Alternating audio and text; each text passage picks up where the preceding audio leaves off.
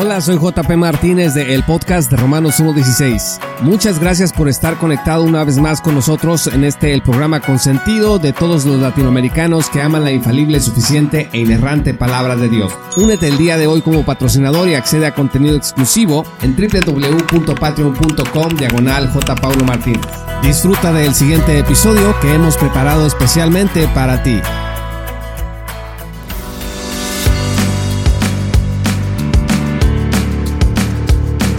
Epístola de Santiago es uno de los documentos más importantes del Nuevo Testamento y que nos hablan acerca de ciertas necesidades propias del discipulado, también hay advertencias, pero además Santiago ha sido un punto de debate muy acalorado entre los teólogos respecto de la interpretación de la relación entre la fe y las obras. Algunos han dicho que Santiago se contradice con las enseñanzas sobre la salvación por la fe sola del apóstol Pablo. Otros han dicho que Santiago está hablando de las obras fruto de la justificación por la sola fe, mientras que Pablo está hablando de las obras de la ley. Y en este capítulo vamos a seguir revisando la obra de Saints Hodge titulada El Evangelio bajo ataque o bajo sitio. Es una serie de una obra clásica de 1981 en donde el teólogo del seminario de Dallas nos da una explicación muy importante acerca de la relación entre la fe y las obras. Y en el capítulo tercero se va a ocupar de hablar de lo que es la fe muerta, porque Santiago 2.26 dice lo siguiente, pues como el cuerpo sin el espíritu está muerto, así también la fe sin obras está muerta.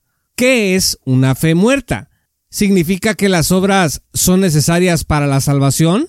Quiere decir que a menos de que a la fe le sigan las buenas obras, el creyente puede perder la vida eterna. Otra pregunta sería, ¿significa que si no hay evidencia de buenas obras, la persona nunca fue salva para empezar?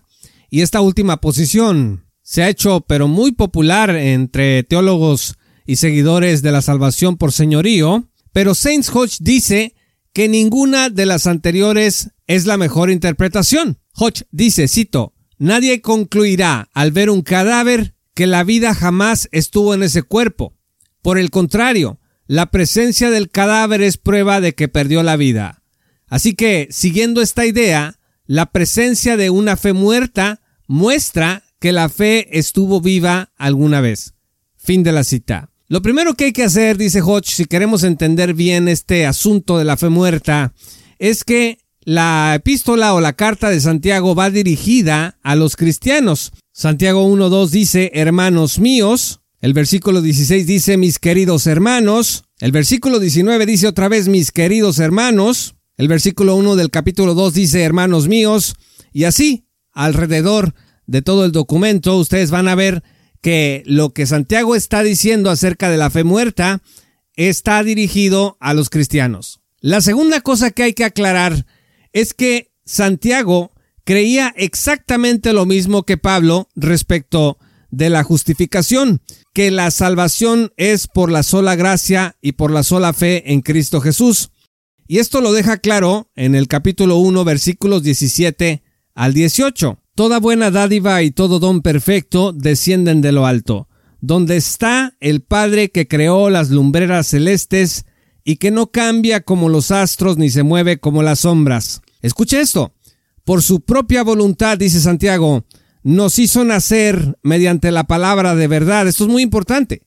Por su propia voluntad nos hizo nacer mediante la palabra de verdad para que fuéramos como los primeros y mejores frutos de su creación. Así que aquí hay dos cosas que tenemos que entender. Primero, el nuevo nacimiento es un acto soberano de Dios, es un don perfecto que desciende de lo alto. Y segundo, y esta es una precisión gramatical de Hodge, que era un experto en griego, Santiago y Juan usan la misma palabra, dice el versículo 18, por su propia voluntad nos hizo nacer. Y esta palabra en el griego, hanoten, es la misma palabra que aparece en Juan 3.7, en donde Jesús dice, no te sorprendas de que te haya dicho tienes que nacer de nuevo. Así que Santiago y Jesús están hablando exactamente de lo mismo cuando hablan de el nacimiento que viene a nuestra vida a partir de un acto soberano de Dios. por su propia voluntad, versículo 18 del capítulo 1 de Santiago, por su propia voluntad nos hizo nacer mediante la palabra de verdad. Santiago está hablando del nuevo nacimiento, del que está hablando Jesús en Juan capítulo 3. En el versículo 17 también se utiliza la expresión que está traducida como desciende de lo alto. Saint Hodge dice, cito, la fe es la respuesta humana a la iniciativa divina, el medio a través del cual se recibe la vida eterna. La salvación, prosigue Hodge, ocurre cuando la suficiencia de Cristo para mi eterna necesidad amanece sobre mi oscuro corazón. En ese momento de iluminación, yo me convierto en cristiano, de manera que Pablo y Santiago estaban de acuerdo acerca de cómo se recibe la vida eterna. Para los dos es el regalo de Dios otorgado por gracia y soberanamente. Fin de la cita. Ahora, antes que Santiago hable de la fe muerta, hace una explicación en los versículos 14 al 17 del capítulo 2 de su documento, en donde dice, hermanos míos, ¿De qué le sirve a uno alegar que tiene fe si no tiene obras? ¿Acaso podrá salvarlo esa fe? Supongamos que un hermano o una hermana no tienen con qué vestirse y carecen de alimento diario, y uno de ustedes les dice que le vaya bien, abríguense y coman hasta saciarse, pero no les da lo necesario para el cuerpo, ¿de qué servirá eso? Así también la fe por sí sola, si no tiene obras, está muerta. Y aquí pongan ustedes mucha atención, por favor, porque Santiago claramente dice que las obras son una condición de la salvación. En el griego, cuando dice la traducción esa fe, no es la mejor traducción, dice Hodge, porque gramaticalmente el artículo solo ocurre cuando la fe es el sujeto o tiene una palabra posesiva que la califica. Esto que acabo de decir no se preocupe si no se comprende muy bien, es un asunto de gramáticos del idioma griego, pero es la razón que Hodge da para decir que la mejor traducción es ¿podrá la fe salvarlo? No esa clase de fe, sino la fe a secas. Ahora, si Pablo y Santiago están hablando de lo mismo, entonces la contradicción es insuperable. Pero en este pasaje, dice Hodge, no está hablando Santiago de la salvación del infierno, sino de la salvación de tu integridad, de tu vida física. Santiago 1, versículo 21 al 22 dice, Por esto despójense de toda inmundicia y de la maldad que tanto abunda, para que puedan recibir con humildad la palabra sembrada en ustedes, la cual tiene poder para salvarles la vida. Hodge dice, cuando Santiago dice que la palabra tiene poder para salvarnos la vida, está hablando no de la vida eterna, sino de nuestra vida física en nuestro carácter de discípulos de Cristo. Es preservación de muerte física y no preservación del infierno. Sin embargo, muchos que han leído Santiago concluyen que cuando se habla aquí de salvar la vida, se está hablando de salvar la vida del infierno, lo cual Hodge dice es un error. Hodge lo dice así, cito, el pecado, dice Santiago, trae como resultado final la muerte física. Y alguien puede decir esa interpretación está muy forzada. Yo creo que Santiago está hablando de la salvación del infierno y no solamente de la salvación de la vida física. Bueno, pues Hodge va a citar un montón de pasajes en donde salvar sus almas, entre comillas, significa salvar la vida física. Por ejemplo, Marcos 3, versículo 4 dice, Luego dijo a los otros, ¿qué está permitido en sábado? ¿Hacer el bien o hacer el mal? ¿Salvar una vida o matar?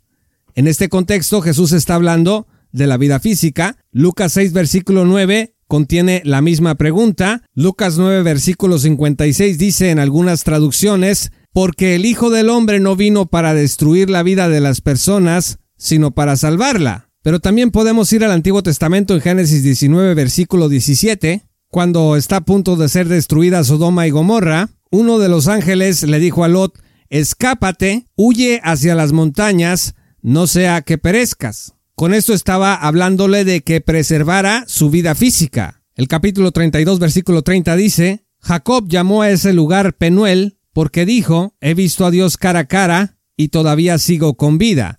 Se refería, por supuesto, a su vida física. Y así podemos seguir encontrando pasajes en donde salvar sus almas o salvar la vida no se refiere a salvarla del infierno ni de la condenación necesariamente, sino dependiendo del contexto, se refiere a la vida física.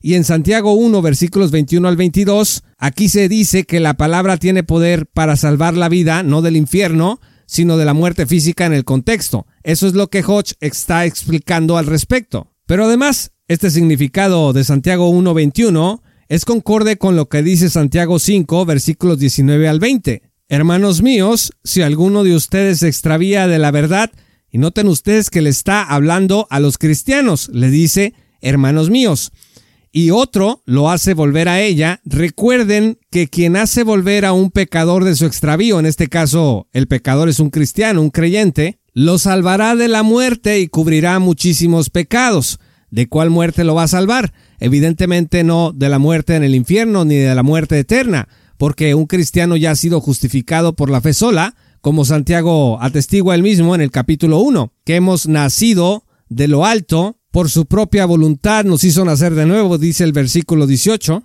está hablando de preservar la vida física. Así que Hodge concluye que Santiago está reflejando la literatura sapiensal del Antiguo Testamento, como ocurre en Proverbios, donde la muerte es una consecuencia del pecado, y comúnmente se presenta así. Proverbios 10, versículo 27 dice, El temor del Señor prolonga la vida, pero los años del malvado se acortan. Proverbios 11, 19 también dice, El que es justo obtiene la vida, el que persigue el mal se encamina a la muerte. Proverbios 12, 28, En el camino de la justicia se halla la vida, por ese camino se evita la muerte. Y Proverbios 19, 16 dice, el que cumple el mandamiento cumple consigo mismo, el que descuida su conducta morirá. Se trata de preservar la vida física. Así que respecto de Santiago podemos concluir tres cosas. Primero, Santiago fue escrita para los cristianos. En segundo lugar, Santiago y el apóstol Pablo, y como todos los discípulos del Señor, sabían y creían que la salvación es solo por la fe en Cristo solamente y por gracia solamente. Por eso en Santiago 1 versículos 17 al 18 Dice Santiago que toda buena dádiva y todo don perfecto descienden de lo alto y que por su propia voluntad nos hizo nacer mediante la palabra de verdad, el nuevo nacimiento, Santiago y Jesús concordes en este punto. Y tercero, cuando Santiago habla de obrar despojándonos de toda inmundicia y de toda maldad, porque así vamos a poder recibir con humildad la palabra sembrada, la cual tiene poder para salvarnos la vida, no está hablando de hacer esas obras para salvar nuestras almas del infierno, sino que está hablando desde el punto de vista de la literatura del Antiguo Testamento de que tenemos que ser obedientes para que nuestra vida física sea preservada porque en la obediencia hay vida, como dice el libro de Proverbios. Muchas gracias estimados amigos y patrocinadores por escuchar este programa. Si aún no eres patrocinador, te invito a que te unas en www.patreon.com diagonal J. Paulo Martínez para que accedas a contenido exclusivo, pero también a la oportunidad de estar hombro con hombro con nosotros en esta tarea de divulgación bíblica y teológica para la gloria de Dios. Únete en www.patreon.com diagonal J. Paulo Martínez y no te vayas a perder el siguiente episodio de esta serie El Evangelio bajo ataque de Saints Hodge en donde vamos a seguir revisando la epístola de Santiago para poder comprender este documento a la luz de la gracia de Dios. Muchas gracias y que el Señor los bendiga hasta que volvamos a encontrar. Esto fue Romanos 1.16 con Juan Paulo Martínez Menchaca.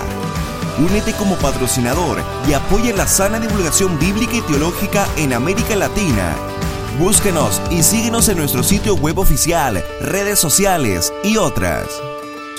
Romanos 1.16. Todos los derechos quedan reservados.